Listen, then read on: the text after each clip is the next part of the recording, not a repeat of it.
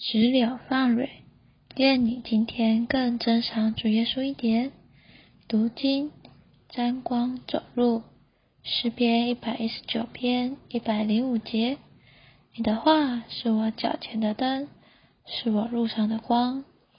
Your word is a lamp to my feet and a light to my path. Psalm chapter one one nine, verse one zero five.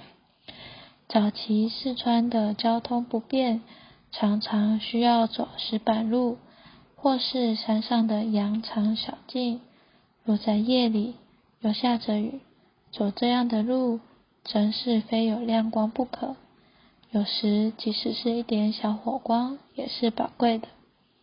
有一次，有位弟兄就在这样的一个雨夜走路，他住在山顶。当时手里没有手电筒，连一点小火光也没有。在黝黑的夜里，路上都是烂泥浆和小水洼。他又戴着一副不合度数的眼镜，摸索着前进，真是举步维艰。正在这时，忽然看见后面远处有人拿着灯火过来，他就决意停下来。让那人先行，这样便可沾他一点光。可是走不到几步，那人转入另一条小路上，他只好望火星探。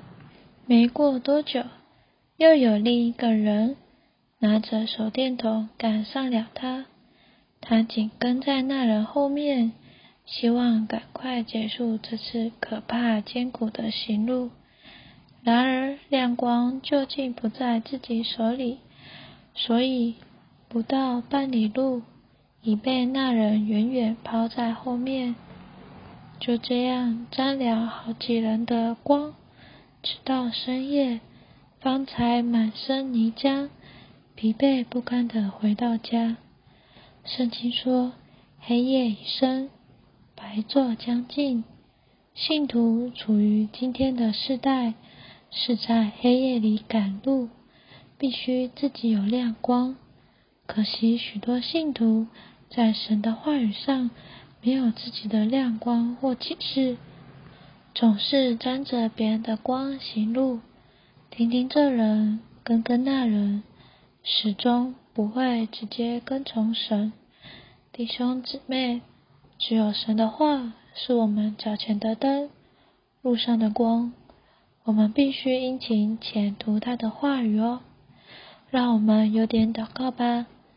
哦，主耶稣，哦，主耶稣，主啊，你的话是我们脚前的灯，路上的光。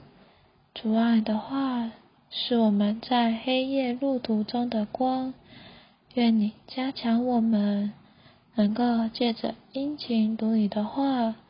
而不是借着别人从画里得着的光，使我们直接跟从这光。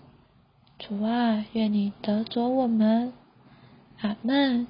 愿神今天祝福你。